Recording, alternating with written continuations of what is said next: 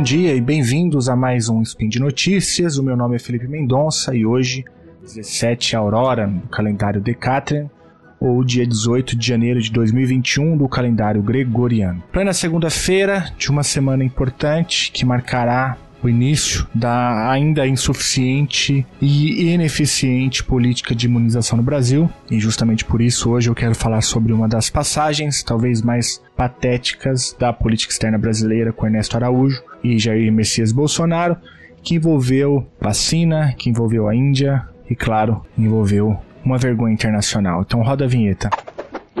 Speed Notícias.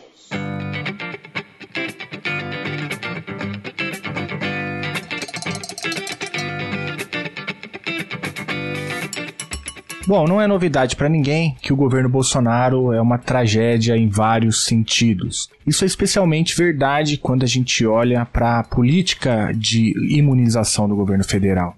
Eu não acho não um exagero dizer que nós temos os piores líderes possíveis numa das crises mais complexas da história brasileira. Portanto, nós estaremos diante, nós estamos diante de uma combinação horrível, uma tempestade perfeita.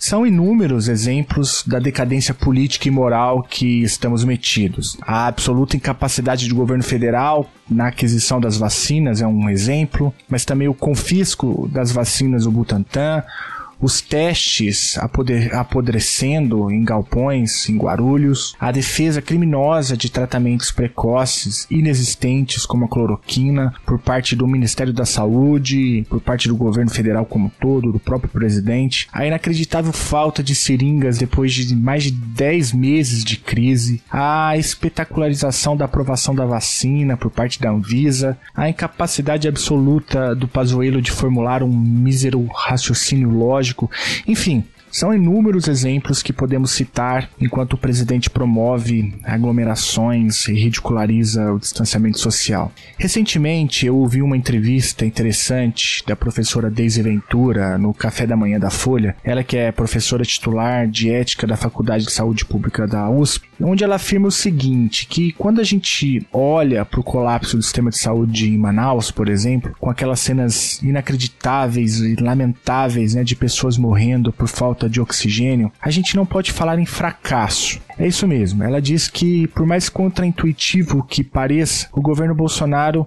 é um absoluto sucesso na disseminação deliberada do vírus. Bolsonaro joga no time do vírus. E eu concordo com essa leitura. Ninguém pode ser tão incompetente assim. Né? A política bolsonarista é uma política deliberada de disseminação do vírus. Nesse sentido, Bolsonaro é extremamente competente. Né? E tem lá as leituras que justificam isso. A leitura de que quanto mais rápido é, a gente passar por isso, mais rápido a economia volta. Enfim, jo Bolsonaro joga no time do vírus. Isso tá claro desde março de 2020, quando o presidente, por exemplo, chamou a coisa toda de gripezinha. E de lá para cá só piorou, né? Ele falou de histórico de atleta, disse que não era coveiro, disse que lamentava muito, é, disse que a gente precisa enfrentar a pandemia como homens e não como maricas. Enfim, são inúmeros os exemplos dos absurdos do bolsonarismo como um todo diante dessa crise. Enfim, eu não vou seguir nesse caminho. Resta dizer apenas que tenho inúmeros questionamentos aqueles e aquelas que votaram em Bolsonaro na eleição de 2018. Mas o ponto é que mesmo entre aqueles que votaram né, no Bolsonaro, não é mais possível seguir apoiando este governo diante dos ataques praticamente diários à ciência. É, bom, quem votou, votou, mas não dá mais para entender alguém que votou e que ainda segue apoiando este governo. Se é que tem alguém que me escuta nessa condição. Seguir sendo bolsonarista nesta conjuntura é para mim um atestado de cumplicidade diante de uma política que em outros países mais avançados pode ser considerada como genocida. Mas eu gostaria de destacar aqui um aspecto específico, um capítulo específico dessa tragédia chamada bolsonarismo na pandemia. Trata-se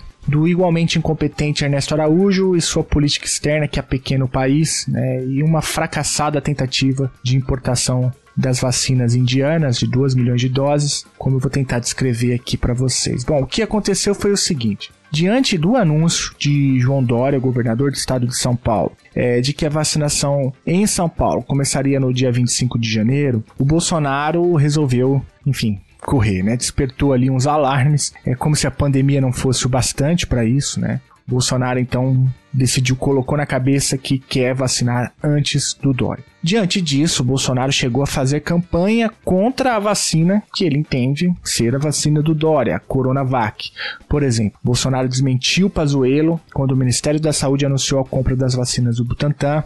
Lembra daquilo? Quando o Pazuello depois disse que um manda e o outro obedece ao ser questionado sobre o assunto. Bolsonaro chegou ao limite do absurdo quando comemorou a interrupção dos estudos da Coronavac por conta da morte de um voluntário vítima de suicídio. Numa de suas lives translocadas, Bolsonaro chegou a dizer que o suicídio do sujeito poderia ter sido efeito colateral da vacina, algo completamente descolado da realidade, né?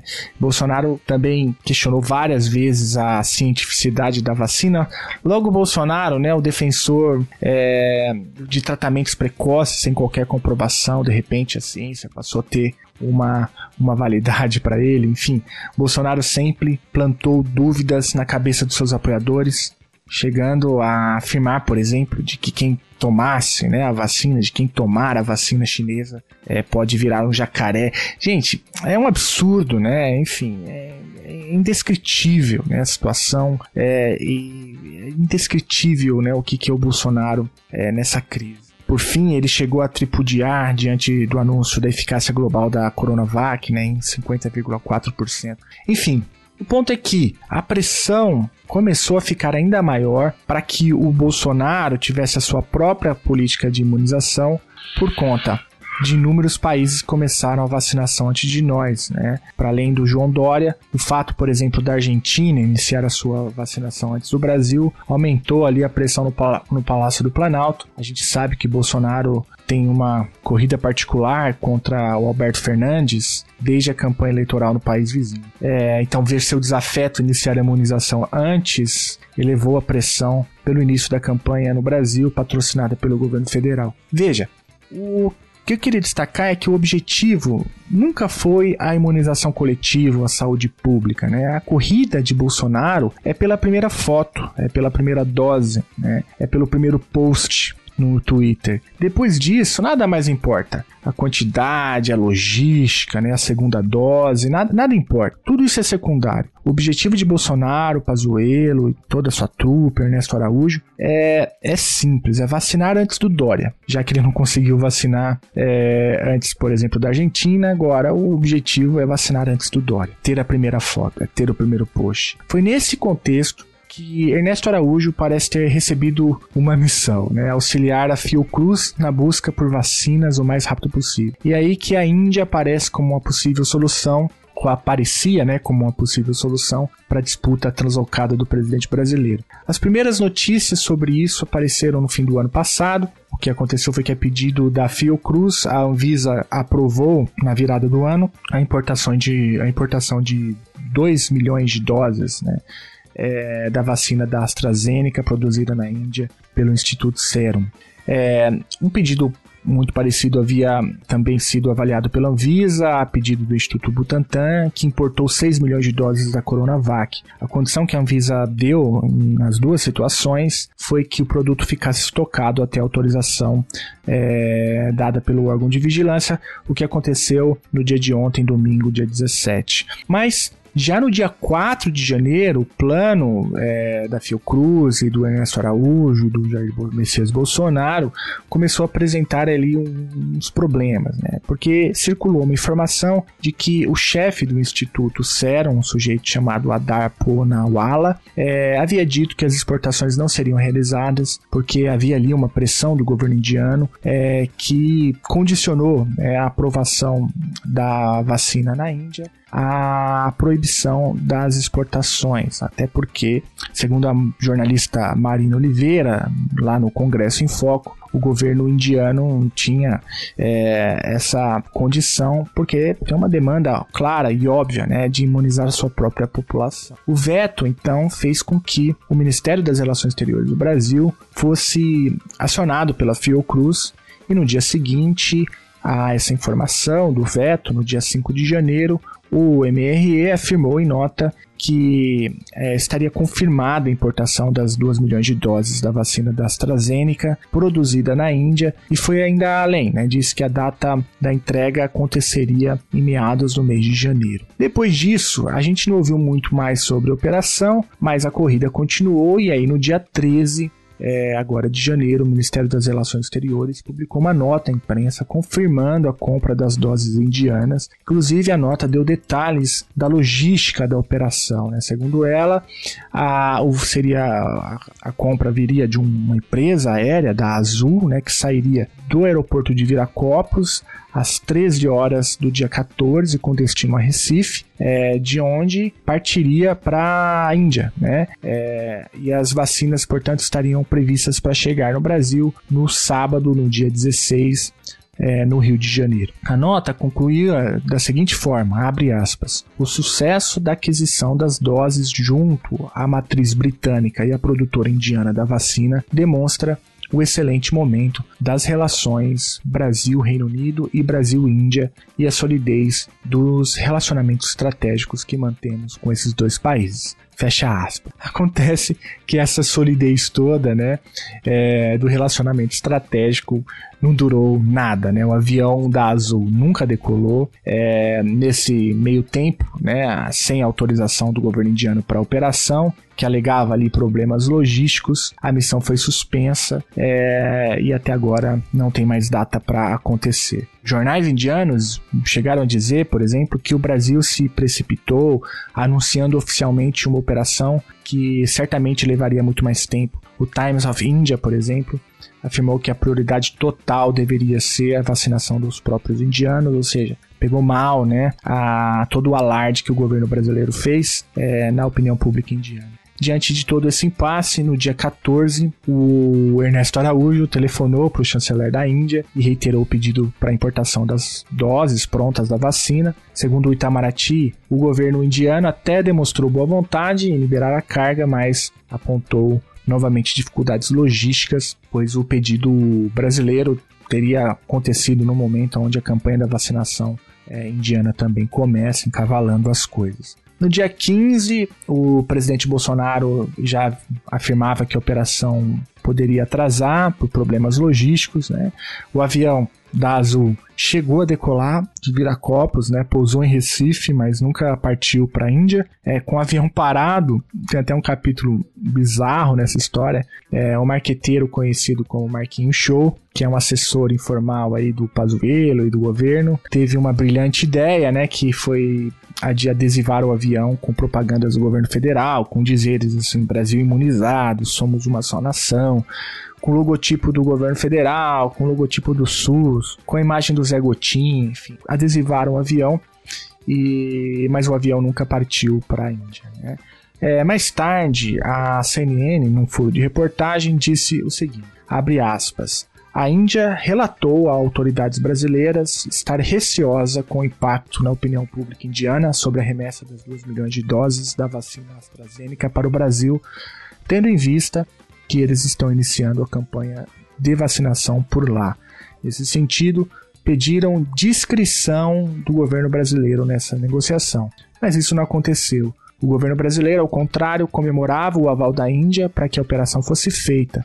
A avaliação de autoridades federais é de que houve uma precipitação no processo que acabou atrapalhando as negociações. Fecha aspas. Bom, diante do impasse, o, o avião da Azul nunca partiu para a Índia. É, ele retorna então para Campinas à madrugada do dia 16 é, e aí foi aproveitado, já que estava arrendado, né, para levar cilindros de oxigênio para Manaus é, naquela, naqueles dias difíceis e trágicos que a gente viu. A operação toda aí de importação de vacinas da Índia, portanto, nunca aconteceu e provavelmente vai demorar para ser concluída. O governo brasileiro, inclusive, parece ter entregue os pontos, né? É foi esse, por exemplo, o contexto do pedido do confisco por parte do Ministério da Saúde das 6 milhões de doses da Coronavac que estão é, sob posse né, do governo do estado de São Paulo. Veja, se se tratasse de uma questão logística, uma questão de saúde pública, né, o pedido é, do envio das, das 6 milhões de doses da Coronavac para Brasília teria ocorrido muito antes, né?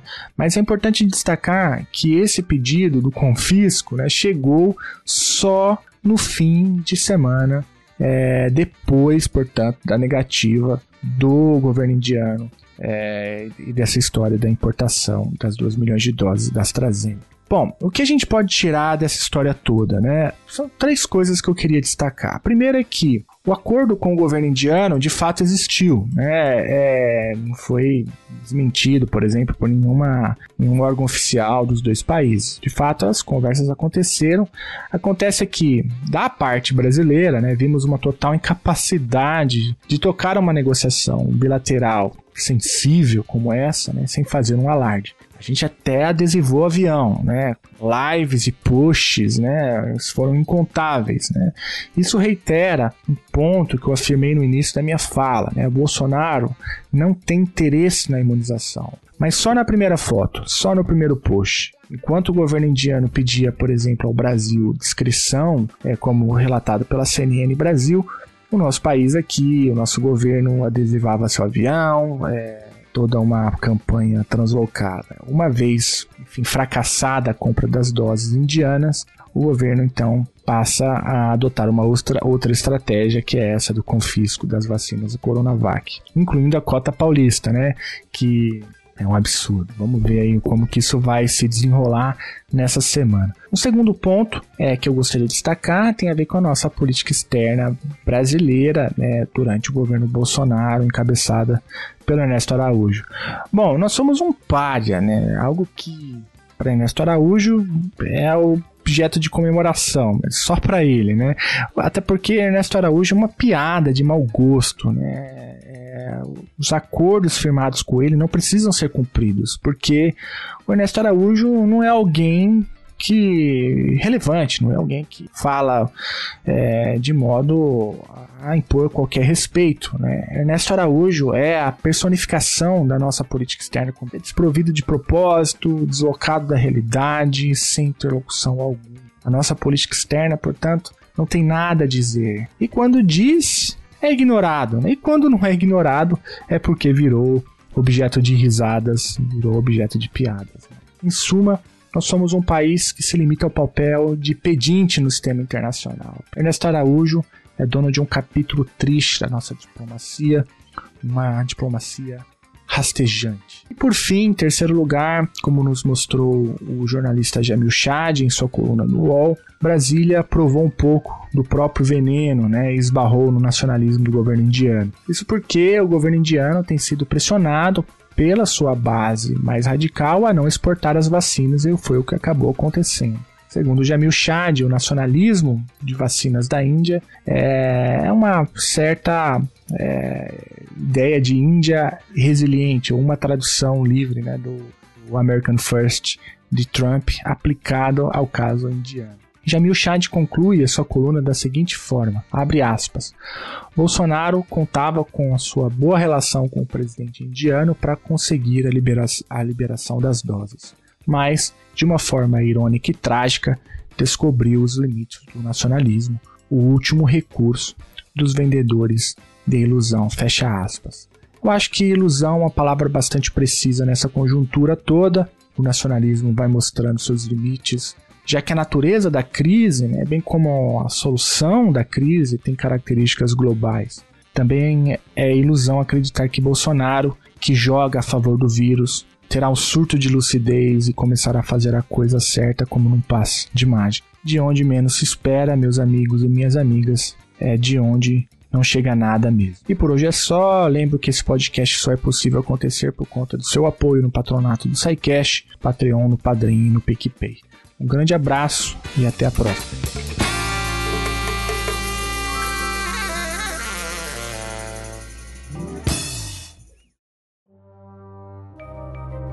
Este programa foi produzido por Mentes Deviantes.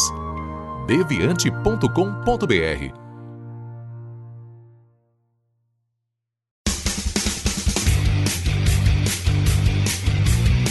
Cortes edição de podcast.